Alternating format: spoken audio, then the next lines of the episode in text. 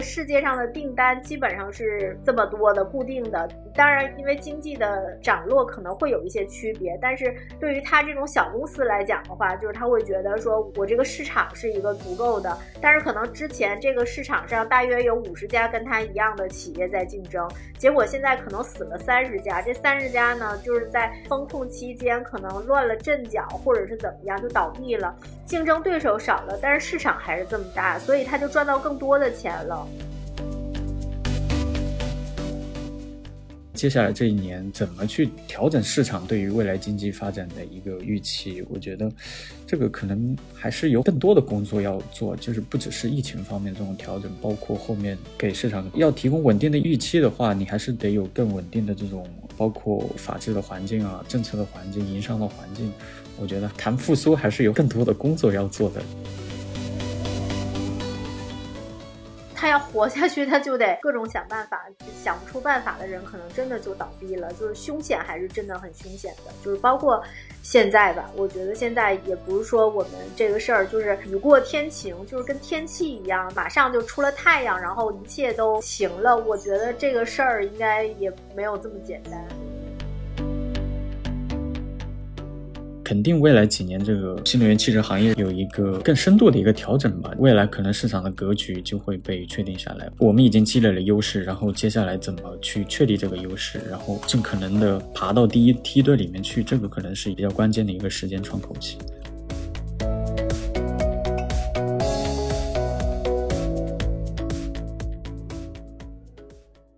大家好，欢迎来到本期的 Talk 三联，我是三联中读的内容编辑高一丁。每期节目我们会结合当期的杂志封面，邀请记者和不同领域的专家一起来聊一聊这些值得关注的话题，给大家提供不同视角的参考。那么这期杂志的封面呢是叫《二零二三重振经济》，我们邀请到了参与本期封面报道的两位记者杨璐和张从志，请两位跟大家打个招呼吧。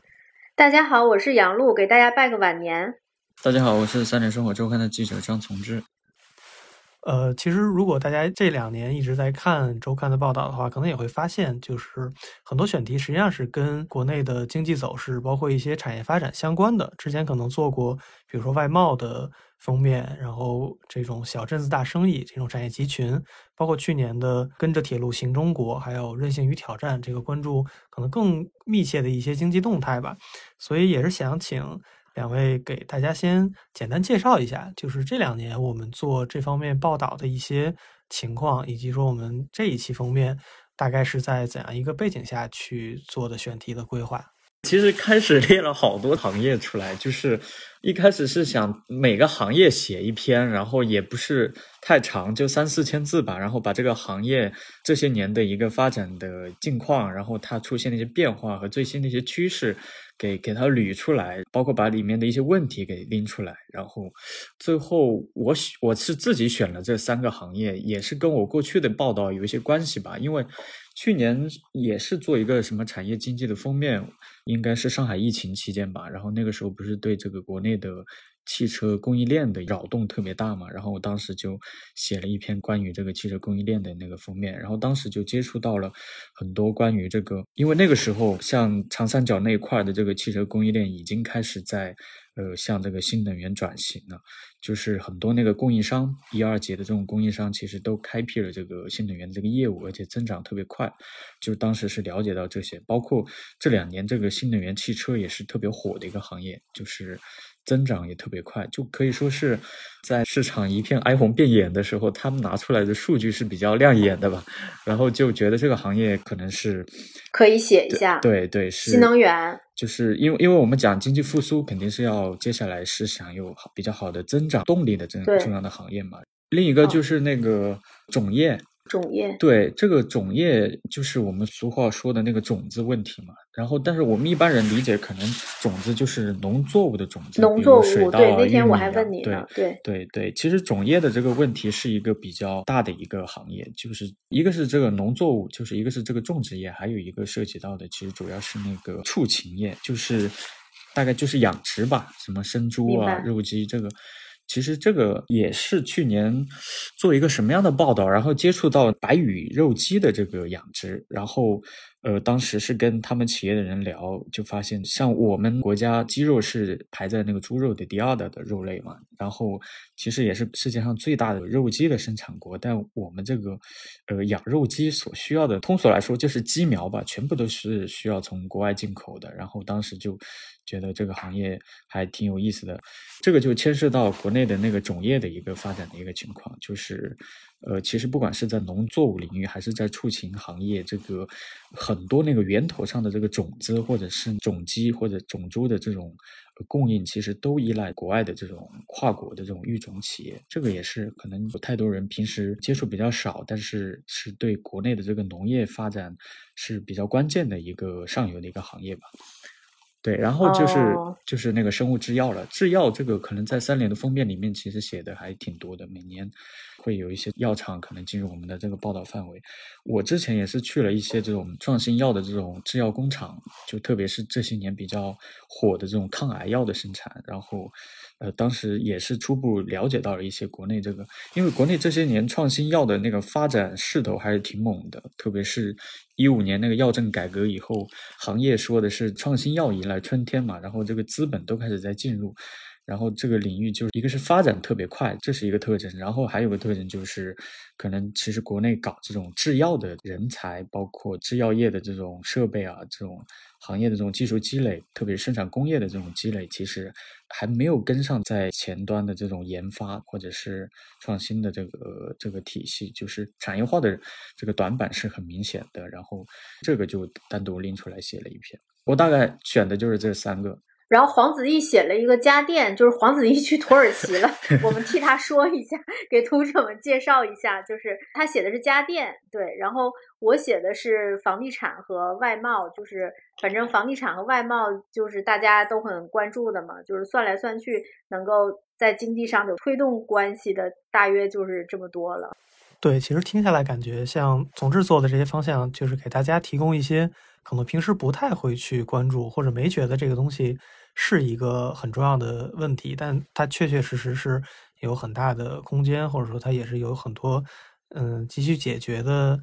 点吧。然后像杨璐姐写的，可能就是像外贸也好，房地产也好，就是大家一直在关注，但是还是需要我们去深挖一些东西的方向。所以我其实有一个挺大的一个好奇吧，就是像刚才从这也提到，就去年从这种防疫的政策有了变化之后，那大家就会觉得过去那三年就过去了。后面是会有一些变化。那从两位的不管是这一次还是之前的报道当中，有没有一些感受说这三年会带来怎样的改变，或者这些企业他们在过去的这几年当中有哪些问题是他们都会去面对的呢？这个里面可能影响最大的，呃，就是外贸可能影响的比较大，然后还有一个。比较特殊的地方就是外贸是自从那个二零二零年开始第一波的时候，我就开始跟这个领域，然后就是等于看着他们起起伏伏，大约是这么个状态。就是首先说这三年，这三年其实我最开始进入这个领域的时候，你会发现你所得到的信息。和你在网上看到的信息其实是两种特别分裂的内容，然后它没有什么统一的内容，包括可能我最早的时候报道出来的文章，可能也有很多人可能会不同意，就觉得说我们那个外贸特别差，然后那个你怎么能说它是好的或者怎么样的？可能会这样，就是因为那个时候就是你一方面在那个抖音上面会看到就很多工厂在关停，也有好多就是。非常的悲情，因为可能他们都是一些开了二十年的、三十年的这样的一些厂，立刻就关了。然后也有一些是外资的，然后他们可能就会迁到东南亚去。然后因为一个是国内的疫情原因嘛，还有一个就是那个产业转移嘛。所以你在抖音上可能看到的是这样的内容，但是呢，你还是能够看到一些厂就是在这个里面是抓到机遇的，然后可能他们确实是赚到钱的，就是还有一批是这样的人。所以就是如果你在这个层面上来讲的话，你会觉得说，哦，这个外贸好像大家的分歧特别大，但是总体的数据其实这三年每年都是在增长的吧，就是外贸还是有韧性的，就是之前我们采访的情况。所以其实我这次在写这个的时候，就是我想了一下，我在选什么样的呃企业，就是我还是呃按照这个，我觉得最后就经过这三年，就是其实特别像大浪淘沙。怎么说呢？就是其实这三年里面，就是确实是有一批死掉的，但是也有一批呢活下来了，甚至找到了商机的。那什么样的人可能会死掉？什么样的人活下来？这个是怎么样的？我总结了一下，就是他们的特点，就是他们在往那个微笑曲线的上端攀升的那种企业，或者是行业，或者是它的商业模式，可能它就活下来了。然后如果还是一直是。比如说一个小的代工厂，然后就是劳动密集型产业的，它也没有进行任何的变化，这种可能就倒闭了。所以一个是就是我选的都是就是按照呃就是说再往微笑曲线上端转移的这样的一些企业，就是它一定是有一些这样的模式，这是一一个一个方面。然后我觉得是这三年里面谁能活谁能死是一个，所以你现在。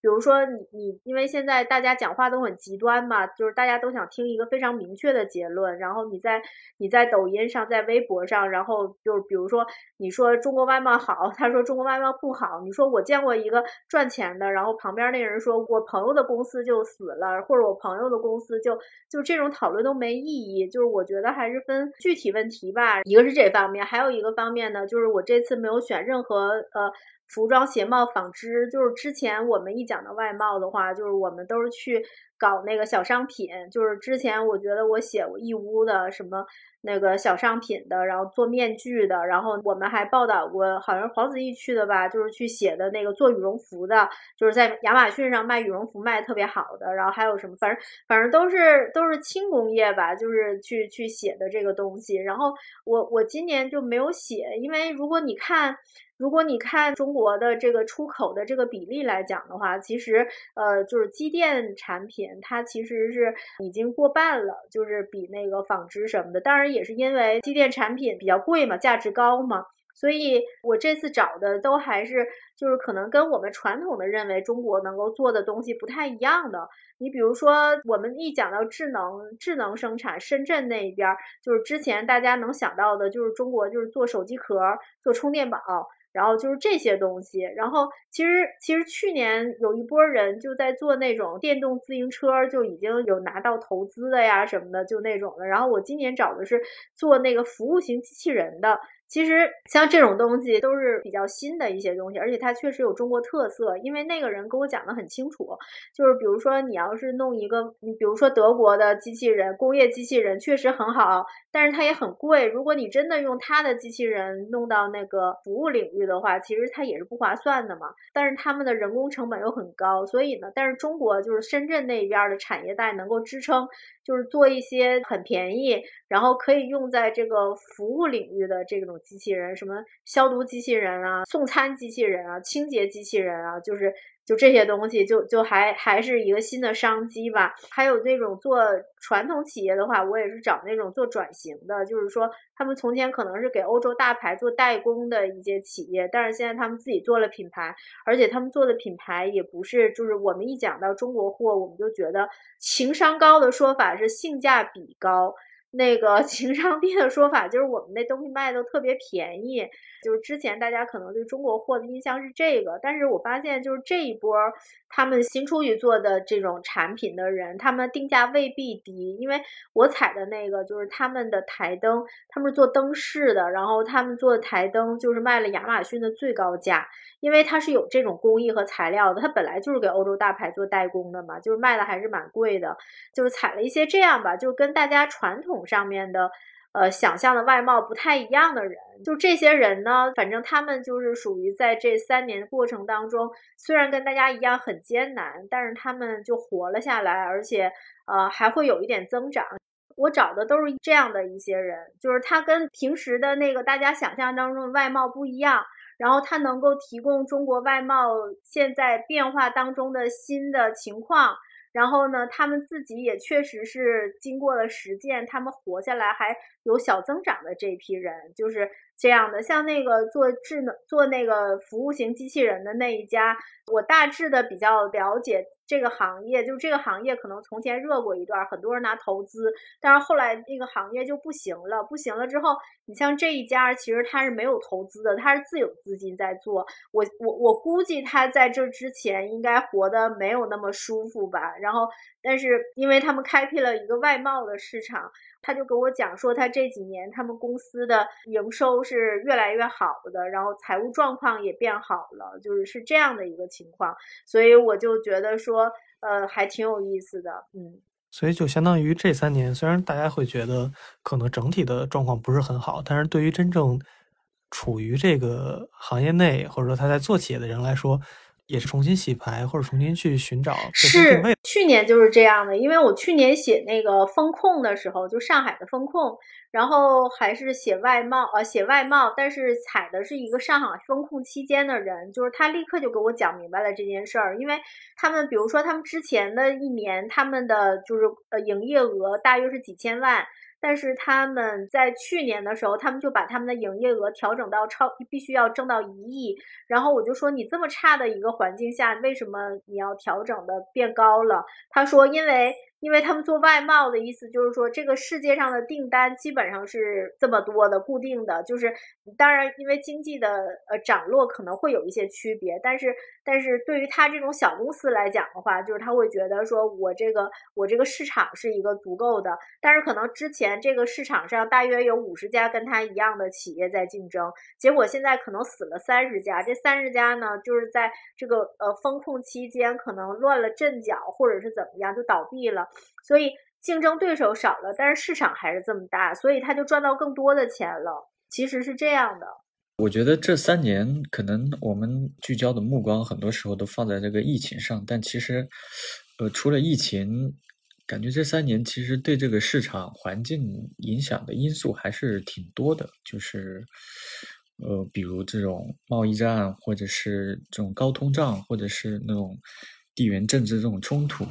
就是这些因素可能叠加在一起，呃，我有时候去采访，就是跟那些呃做做企业的或者是做生意的人交流，就是感觉这三年里面，可能对于大家最大的一个冲击，就是这个预期有很大的不确定性吧。我之前采访那个汽车供应链的时候，呃，有采过苏州一家比较大的这种汽车，相当于经销商吧，这个预期的影响。对于这种嗯经销商是怎么一个传导的链条呢？就是我当时还印象挺深的，就是他当时是应该是在上海封城之前。就那个时候，其实国内因为疫情控制的比较好，然后再加上国外的这个供应链断了，然后我们这个生产还是保持这个正常的节奏的，所以这个就是杨璐姐刚才说的，可能那那一段时间其实有很多外贸那个需求是在增长的，然后那个时候他们也是看到这种情况，就是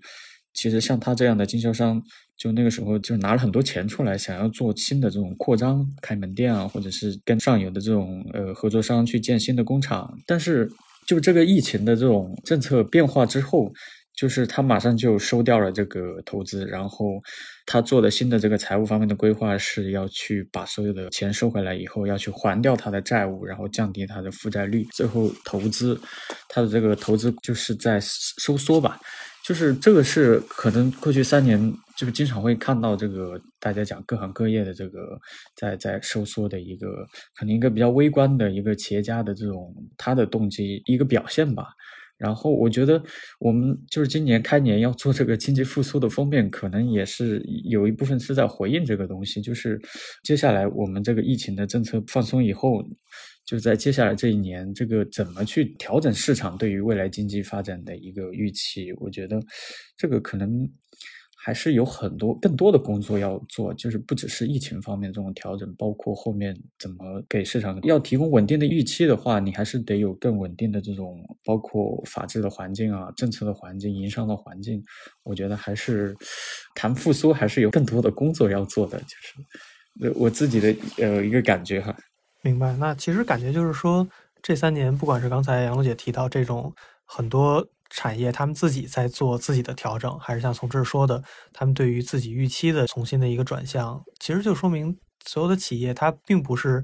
停滞在一个大家去认为的说啊，好像所有的问题都没有办法得到一个很好的解决，都停滞在这个地方了。那其实还是在不停的去更灵活的调整自己的发展方向，然后去找到那个更能让自己生存的比较好的一些点吧。嗯，是，就是要不然那他要活下去，他就得就得想办法嘛，就是。各种想办法，想不出办法的人，可能真的就倒闭了。就是凶险，还是真的很凶险的。就是包括现在吧，我觉得现在也不是说我们这个事儿，就是就雨过天晴，就是跟天气一样，就是马上就出了太阳，然后一切都晴了。我觉得这个事儿应该也没有这么简单。那其实回到我们这一期的封面的方向，就是说经济复苏，包括两位也都写到了，就有一些行业可能会成为。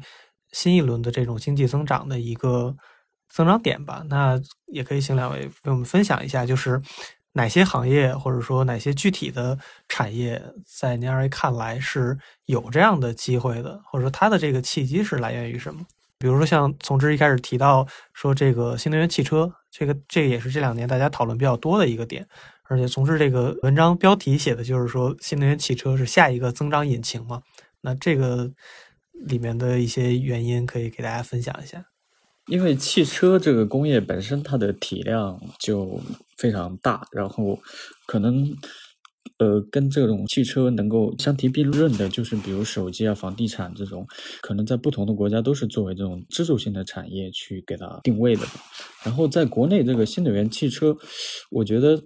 一个是。这两年表现出来的数据比较强劲。嗯，对我去出差到了县城，就发现很多人开的都是。新能源汽车就是都是各种各样的，对县城里面非常已经非常普遍，尤其是呃县北京还没那么普遍，但是我觉得小的地方确实是这样。对，就是可以列一个简单的一个数据，就是新能源汽车的那个市场销量，其实，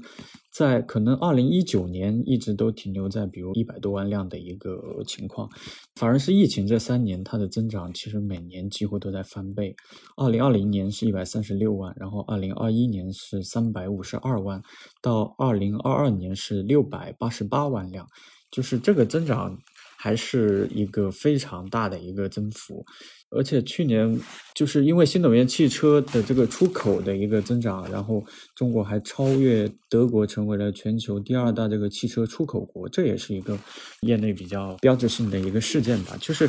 提到新能源汽车行业，就是这个，我记得前两年我们在讨论要做。呃，做一个专门的封面的时候，当时就是市场上还会有很多这种观点，认为这个行业是不是一个其实有很多水分或者很多泡沫的一个行业，甚至有人会觉得这是一个骗局，就是就是这个可能得从那个国内开始那个扶持新能源汽车行业，从那个时候说起，就是大概是在零八年、零九年的时候，那个时候可能特斯拉才推出自己的第一款这个纯电动的汽车。零九年的时候，就是中国就开始决定去对新能源这个汽车这个行业去进行大规模的一个财政补贴，到二零一零年实施。呃，我看过一个统计数据，是说从二零一零年到今年，就今年这个新能源汽车的这个财政大规模补贴就算正式全部退出了嘛？这个十三年的时间里，大概中央财政就中央这个层面，大概补贴了一千五百多亿吧。然后这些年可以说是就是靠靠用钱砸出来的一个市场，就是因为之前在这个电池或者是其他的这个呃新能源汽车的这个呃核心的这种系统构建的这个技术还不不成熟的时候，以前中国造出来这个新能源汽车就被认为还是一个挺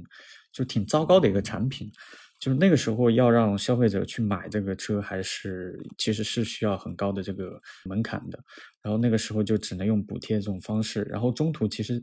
也有好几年，因为这个新能源汽车企业的骗补的这个现象，然后会引起很多这对这个行业的一个质疑。但是最后这个政策还是比较坚定的，就一直坚持下来。那为什么疫情期间在在增长呢？就是这个还挺有意思的啊。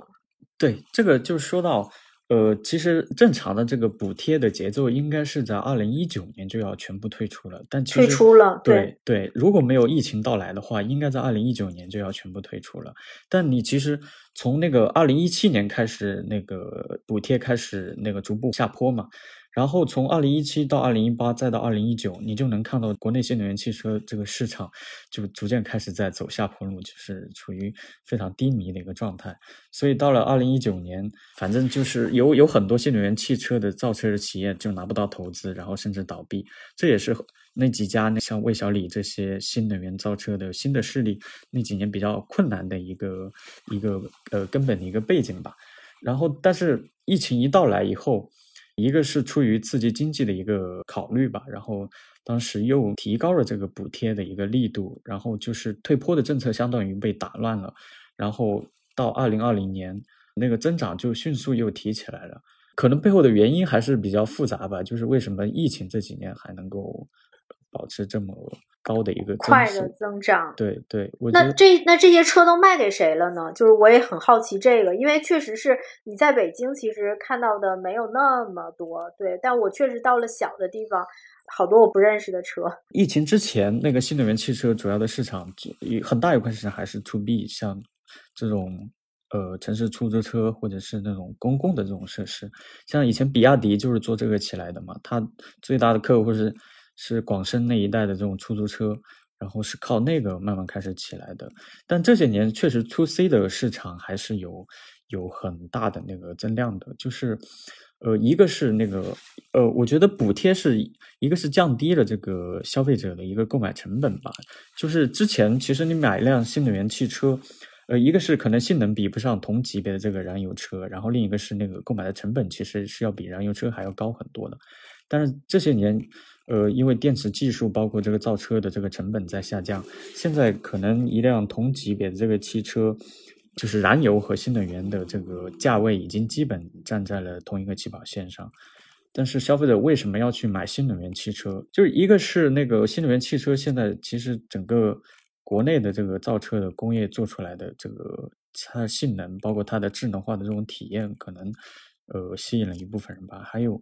还有一个就是这个燃油成本的一个上升吧，就是就就去年，特别是俄乌冲突以后，那个燃油的成本不是上调了好几个呃档次嘛，然后那个时候可能开这个新能源车和开燃油车的成本就是对比的这个。呃，成本优势就就是会被放大了好几倍，这个也是这两年这个为什么很多人放弃燃油车选择新能源车的一个新能源车的原因。对对哦，对。哎，我我好奇，那那个特斯拉降价之后，就是会不会大家都不买国产的那几个牌子了？就是还是要买特斯拉？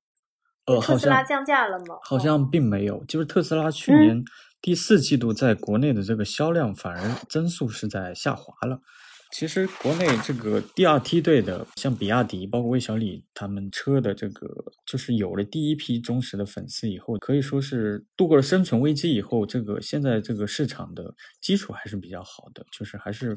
会有自己的比较拿手。对，就是各自那个主打的这个市场可能也有些不一样，像未来打的可能比较中高端的这种。就是小鹏这种比较年轻化的，就是还是因为国内的市场足够大嘛，就是你在不同的区域、不同的人群中间，还是能找到很多这个生存空间的。这个也是国内现在新能源汽车市场被大家看好的一个就需求侧的一个一个很大呃很大的一个优势吧。我明白了，哦，是这个意思。我看好像说北京像北京这种就是对车牌限制这么高的地方，好像说北京是不是今年今年有政策，可能是要放一批，为了鼓动大家踊跃买电动车，可能要放一批车牌出来。好像是我看到一个对那个新能源上牌和路权的那个政策，好像国内一直是呃给的相当于一个特殊待遇吧，像。不只是在北京，包括在上海、广州、深圳这些地方，可能一个是上牌，新车上牌，有很多城市是新能源车就不用摇号，或者是不用去购买，就直接能上牌。还有就是有很多城市对这个燃油车有这个限行的措施，就比如单双号出行。但是新能源车，我看了一下政策，有很多城市就是不需要去遵循这个呃限行的这个措施的。这个可能也是让新能源汽车有一个。呃，比较优势的一个原因吧。哦，明白。对，总之刚才说，就是这些很多新能源车的用户，他形成了这种粉丝的这种效应，这个我其实感触挺深的。当时我有朋友，他们就是在浙江那边嘛，本身可能用这些电动车也比较方便，他们一开始买电动车其实不是最优选择，可能也是中间一个过渡。包括他选择品牌，可能首先考虑的是说它可能相对便宜一些。结果就其实用过几年之后，反而现在他并不想去说我再换一个别的什么燃油车，哦，对或者换一个别的牌子，别的牌子对对，就他可能不管是这个品牌自己的提升，还是他自己使用的习惯，我觉得有点像之前大家买手机那个感觉，就是我用惯了，然后感觉性能也不错，就不太想换了。对，因为国内这个造新能源车大概有几波人吧，就是一波是这种，呃，像魏小李这种，可能以前是搞互联网行业过来的，这一波势力就特别比较擅长做这种市场营销，然后品牌力的这种建立。然后还有一波就是这个传统汽车厂商的这个新能源的子品牌，像广汽、一汽这种，现在都都有自己的这个新能源汽车的品牌。然后其实他们的这个优势就可能就是在供应链或者产业链方面，可能产能比较有保证一些吧。然后像广汽做出的那个新能源汽车叫广汽埃安吧，这两年也是增长比较快、风头比较盛的一款车。然后还有一个就是那个这种跨国，像特斯拉这种进来的，还有以前传统的这种跨国汽车巨头，像大众、BBA 就宝马、奥迪，他们也都有在国内做的这个新能源汽车的品牌。而且今年的一个比较大的变化就是，是这些跨国的这个呃汽车巨头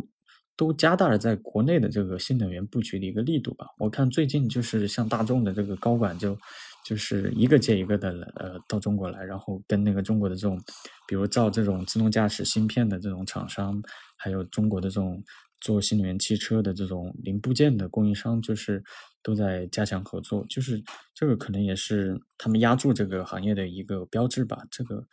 肯定未来几年，这个就新能源汽车行业是要有一个更深度的一个调整吧。就是未来可能市场的格局就会被确定下来。我觉得这个也是这些年对中国的这个新能源汽车厂商是一个呃一个比较，我们已经积累了优势，然后接下来怎么去确立这个优势，然后尽可能的爬到第一梯队里面去，这个可能是一个呃比较关键的一个时间窗口期。明白。那其实除了像汽车这样一个行业，然后另外一个大家可能比较关注，或者说它对于经济发展的这种推动力也比较强的，可能就是像房地产。那这个话题可能大家一直在讨论，或者它跟普通人的生活关系也是非常之近的。然后我看杨璐姐这次也是去对一个房地产方面的专家有一个专访，然后她也分析了很多现在这种新形势下，比如说去做投资或者去买房的一些情况。因为就是杨博士，我们认识了好多年了，所以其实我们在采访当中呢，他讲的还是很实在的。就是其实这个事儿，就是我基本上只关心一个问题吧，就是说最关心的一个问题，就是你刚才说的，就是跟我们的生活比较近，所以我比较关心的是站在我们这些买房的人的角度来看，就是现在是一个什么样的情况。然后那个买房的人呢，其实还分不同的需求，比如刚需人群，还有改善型需求的人群，还有可能呃，大家是不是还是想在房子上面有一点点投资的人，就是大约还是分成不同的人群的。所以其实找他还是呃想聊一聊这些人群是一个什么样的情况，还有就是为什么找他呢？然后，其实大家可能最近会发现，就是我们又重提了房地产支柱产业。其实在这之前，大约有六七年的时间，根本就没有提过这个事儿。然后那个时候，就是房房地产商说起来，大家就觉得他们就是黑心人，这个产业太坏了，就大约是这么个舆论的这个情况。但是从去年吧，去年年中开始，一个是房地产的政策在放松，还有就是呃，国家又重提它是经济支柱产业，然后它能够拉动多少多少的行业，然后。呃，他现在中国有多少的贷款都是在房地产，大约是这样吧，就是反正就是又在讲这个事儿的重要性。我就说这个事儿跟外贸一样，就是它不是一个雨过天晴的事儿，就是我们今天疫情放开了，然后房地产就就回回到就是我们熟悉的那种增长当中去了，就是这个事儿也也不也不存在。过去五年其实是一个就是中国房地产发展最快的五年，它等于说它可能这五年的时间就是之前的呃之前二十年的发展大约可能它就占了一个很大的这个比例，所以你想想，就是 它这样的高速发展，那它所造成的库存是非常高的。它整个这个也是超它的这个房地产行业的能力在发展的这么一件事儿。然后再加上就是我们现在面对的市场也不一样了，一个是就是供需关系嘛，就是大家没有像那个房地产刚刚商品房改革的时候，比如说九十年代、两千年初的时候那么缺房子，再加上年轻人口现在也比较少，然后城市化就是反正还有很大的空间，但是城市化肯定也比九十年代或者是两千年左右的时候要高了，所以它的需求肯定不如从前，但是库存又这么大。所以，其实不管你要不要重新的提房地产是支柱产业，但是你这么巨大的库存，其实在二零二三年、二零二四年都是要去消化的。所以，它你要你要寄希望于就是房地产能够像从前一样推动这个行业的发展，可能会比较难。就是我们不说更复杂的原因吧，就是从供需关系来比的话，就是这么大的库存需要消化的情况之下。其实这个还是蛮难的，然后房地产也不是说就是之前可能那个一，比如说一三年的时候吧，就是你买房可能是你不管在全国的哪个地方买房，它都是涨的，但是一三年以后可能其实它就是分化的，比如说有一些城市是跌的。然后有的城市是涨，但即便是像北京这样的城市，其实它整体的是在涨，但是它区域内部就是也是有涨有跌的，所以就是买房变成了一个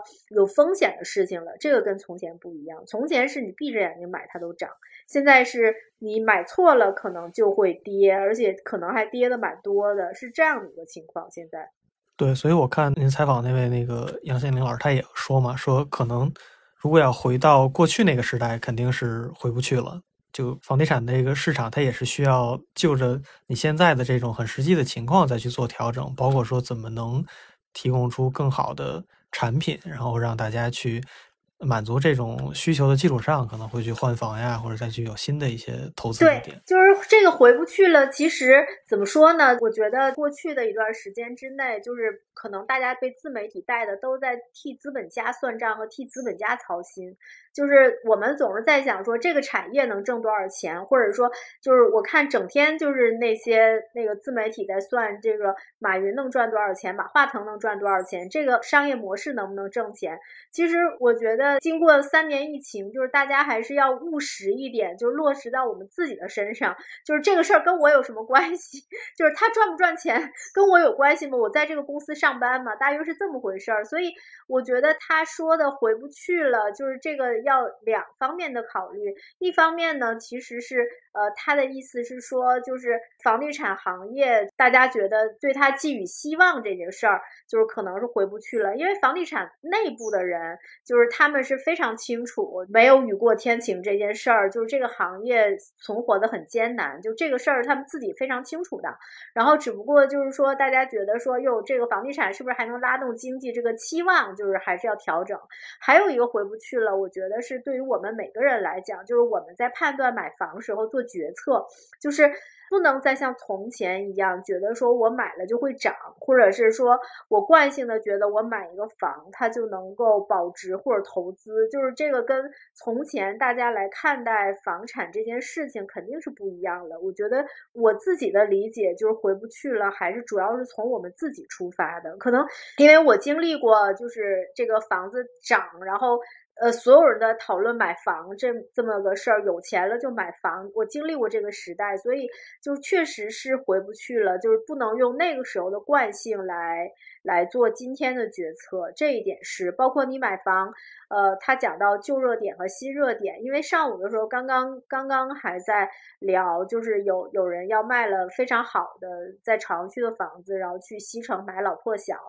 学区房。就是这个，其实就是一个比较旧思维的投资吧。因为做中介的人都知道，就是老破小学区房是一个旧热点，可能未来它的风险会很大。然后你说他，你买了这个学区房，这个孩子就能上什么好的学校，也不见得。就这个事儿是风险比较大的，大家还是更新自己的认知体系，然后多做功课。就是买房得多做功课了，现在要不然的话风险会很大。对，所以那就相当于说，不管是你去做投资也好，还是说你是一个真正有需求，其实还是要更客观的去看待现在的一个环境，而不是有这种很惯性的一个思维，觉得原来是什么样子，现在还是什么样子。对，就是用从前的想法去继续再看这个买房这个决策，因为它不是个小钱，你这个还是要花好多钱的，就是这个事儿是是个问题。但是呢，就是呃，确实是就是一线城市的房产，你买好了，它还是要保值的，这一点还是要相信的。然后还有就是说。呃，现在对于刚需来讲，其实是一个比较好的时机，因为现在的对刚需的政策很好，然后那个呃利率也很低，就是如果可以考虑的话，就是那为什么不考虑呢？就是还是因为你你你要住啊，你还是要解决这些问题的嘛，所以可能呃对于刚需的是这样，然后对于换房的人，其实现在的好处在于，就是因为大家都想换房，所以就是市场上你可挑。选的余地比较大，二手房比较多，但是不好的地方在于说，因为房价一直都在跌的话，就是好多人本来是有房子住的，他就没那么着急，就是 没有那么的着急卖，也没有那么着急的买，就是可能这一方面就比较比较难受。而且对于北京这样的地方来讲的话，就是北京对于改善型需求还是控制的特别紧的，就是完全嗯没有放松，就这一点确实是。我觉得还是影响了很多人正常的购房需求了，就是很多人其实也不是为了炒房子，大家还是想那个改善一下住房的条件的，就这些是有真实的呃生活困难的人，但是现在的政策其实对这些人是非常不友好的。明白，所以就像刚才杨璐姐提到说，很多行业内的人也会说嘛，说其实没有雨过天晴这件事情，只不过是我们现在来到一个新的阶段，所有的问题你还是要面对，那你也要去想不同的方式去解决它，然后提升你的这个产业的一些竞争力。所以想问两位，从你们的采访和观察当中，那可能未来的这段时间。或者短期之内有一些潜力的企业或者说行业，比如说有哪些，或者说他们的这种核心的竞争力可以体现在哪些地方？我觉得中国如果要讲产业优势的话，特别是制造业这一块，其实可以发挥的主要还是供应链的优势。就是这是呃，我这两年采访这个不同的产业，可能大家都会提到的这个一点。就一个是，比如刚才提到这个新能源汽车，就是我们为什么以前是作为一个汽车工业其实比较落后的一个追赶者的角色，现在能够开始能够去跟国外的这种车企、这种汽车品牌去竞争，这个其实除了刚才讲的补贴啊这些，其实还还是。很重要的一块就是中国在这些年这个发展，呃，汽车工业的过程当中，就是虽然我们可能没有拿到燃油车时代这种核心的技术，呃，或者是没有建立这种有全球影响力这种品牌，但是其实。就是你在默默无闻的过程当中，就在那个这几十年的时间积累的过程当中，还是发展起来了非常强大的这个供应链的一个生态。就是比如像长三角、珠三角、川渝、东北地区，其实都有比较成熟完整的这个供应链的生态形成。就你在这个生态的基础上再去嫁接，再去做这个新的这种创新也好，还是做新的品牌也好，其实就是有一个先发的一个优势。呃，我觉得这个不只是在这个新能源汽车这个行业，可能在其他的这个行业，呃，也都是有类似的这种逻辑吧。就比如我这次写的那个，还还写了一个生物制药，这个这个其实也是一个未来有很大的这个产业潜能的一个行业吧。像生物制药，在不管是在欧洲还是在美国的市场，可能长期都是这种吸纳的这种资本特别多的产业之一。然后它创造这种产值也也特别高。就你如果说一个大国要发展经济的话，可能生物制药确实也是一个很值得去抓的一个点。啊然后生物制药就是。这个可能我们以前其实国内的医药产业还是比较落后的，它有点跟汽车行业或者是跟这种芯片也好，就是跟其他的行业还是有一些类似，就是我们还是做这种低端的这种加工比较多。以前可能主要是化学药的时代，可能我们主要做的是这种原料药的这种出口。根据那个 FDA 的数据，中国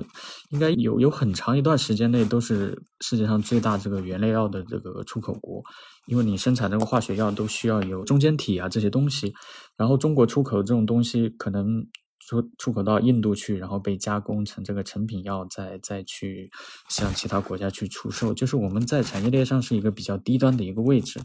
因为我们之前可能这个行业是一个几乎是一个空白的一个状态，然后我们在这个提供原料的基础上，慢慢开始再去做这种。可能做自己的仿制药，然后去做一些新药，就是这个过程当中，其实是一个，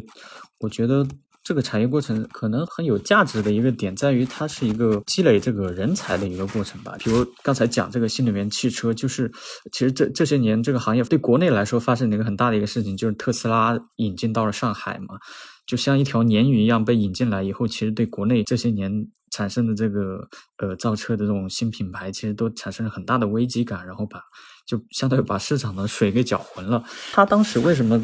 在上海能那么快？就大概只用了一年半时间就建了厂，然后就开始出了第一批车，然后呃有很多车就开始出口到那个其他国家的这个就海外市场。就是那样一个体量的工厂，其实还是离不开这个各方面的人才。他能那么快的去落成，然后建立产能，也还是倚仗的是呃长三角那一块比较丰富的这种人才。其实制药我们这些年。呃，做化学药也好，还是开始做生物药也好，其实都开始在积累这个人才。我觉得可能是需要时间和耐心吧。然后你你只有在这个的基础上，然后有人才基础，然后再去做做更多这个更更高端的，比如呃最前沿的这种技术的研发，然后甚至延伸到更有突破性的这种产品，更有突破性这种药品的研发上面，可能这个才有可能性吧。然后才有成功的这个机会。我觉得中国的优势还是在一个产业生态的基础上面，然后怎么去付出时间和耐心，然后怎么去培养自己的人才，再去做附加值更高的一些环节、一些创新吧。我是觉得，可能某个行业的增长点，其实我理解就是说，它可能是红利行业，就是历史上可能因为我们是一个发展中国家嘛，可能我们还是经历了很多的红利性的行业。就这个行业，好像你进去之后，就是躺着都能赚大钱，就是可能是有这种。但我觉得这个红利型的行业，可能未来越来越跟这个创新和这个科技的发展相关，然后呃，可能会有一种红利性的行业。但是我们这个封面涉及到的行业，或者说我们这些凡人能够看到的这些行业里面，可能竞争都会越来越激烈，就是呃。你不能讲它好，也不能讲它差，就是笼统的给一个印象。比如说，我们说那个劳动密集型产业都在向东南亚转移，或者说什么那个劳动密集型产业的代表是服装行业，那它一定在东南亚转移。其实，呃，这个你要详细的讲的话，那这里面的问题就千差万别了。外贸领域，我们不是也有这种就是估值非常高的公司吗？其实他们就是供应链的效率很高，然后呃全。部都在做这种就是柔性生产的这样的一个东西，那它可能它只能依托中国成熟的工人，然后成熟的产业链，就是你有那么多的纽扣，那么多的拉链的款式，你不可能你到越南到非洲，你怎么去搞这个事儿？反正起码在现在的这个阶段里面，就是还是在中国是比较容易能够干这件事儿的。然后比如说你说纺织行业是一个低端行业，然后但是呃中国是可能在纺织，比如说。布塑料啊，或者是在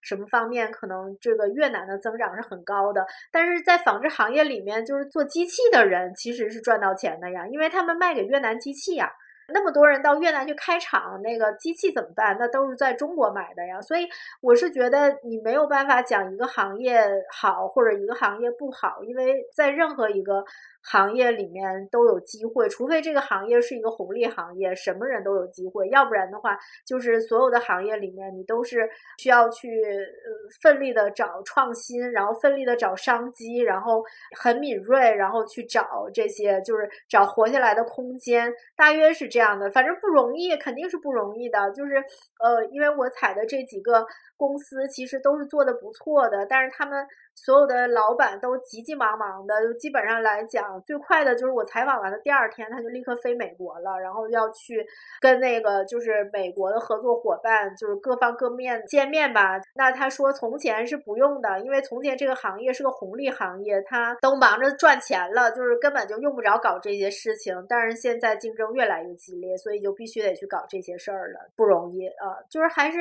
就是我们不悲观的讲的话，就是从志刚才说的，就是中国还是供应链是非常强大的，然后世界工厂就是在这儿搞搞点什么事儿，反正也都能搞，就是大约现在还是个这样的情况。不悲观的讲的话，然后但是确实是就是呃没那么容易，就是大家的心愿很好，就觉得今年什么一切都会好，什么越来越好。昨天看很多人给我们的那个微信留言，我在想说大家还是讲话有根据，就是这个事儿不是一个翻篇儿就就开启新篇章，然后雨过天晴，我觉得没有那么简单，不是这样的一件事儿啊。对，我就记得看您采那个也是制药企业的那个。老板嘛，他就是说，他之前这个行业是饿不死也不赚钱，但是经过了这几年之后，这个挑战还是非常大的，很难做制药机械。对对，然后他说，最后给那个结尾也是说，未来的竞争肯定是线上线下打通的这种竞争，说肯定是回不去过去那个。容易的事儿是，就是大家冷静的，还是觉得以后的日子过得没那么容易了，比较艰难。然后在这个过程当中，在在想这个呃，二零二三年、二零二四年怎么办，而不是觉得说 我们过了一个春节，然后这个事儿就就就不存在了，然后一切都春暖花开。我觉得。做这个判断还是没有根据吧，就是春暖花开，或者是挣的每一分钱，还都是需要大家去努力的去挣的啊。好，那本期节目就到这里，感兴趣的朋友呢，可以去订阅本期杂志的纸刊和数字刊，包括之前几期跟中国经济相关的封面，大家也可以去看一下。那谢谢大家的收听，我们下期再见。